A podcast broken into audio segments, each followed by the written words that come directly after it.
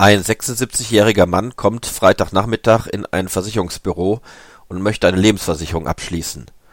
Darauf antwortet der Azubi, sorry, aber der Chef ist schon weg und ich befürchte, dass wir Ihnen in Ihrem hohen Alter nicht so ohne weiteres eine Lebensversicherung verkaufen können. Wäre es Ihnen möglich, am Montag nochmal wiederzukommen? Am Montag kann ich nicht. Da muss ich zum Geburtstag meines Vaters. Ach, Sie haben noch einen Vater? Ja, wie alt ist der denn, wenn ich fragen darf? Der wird 98. Respekt. Dann kommen Sie doch bitte am Mittwoch. Da ist der Chef dann wieder da. Das geht leider auch nicht. Da bin ich auf der Hochzeit meines Großvaters. Ist das wahr? Ihr Opa lebt auch noch? Und wie alt ist der denn? 120. 120?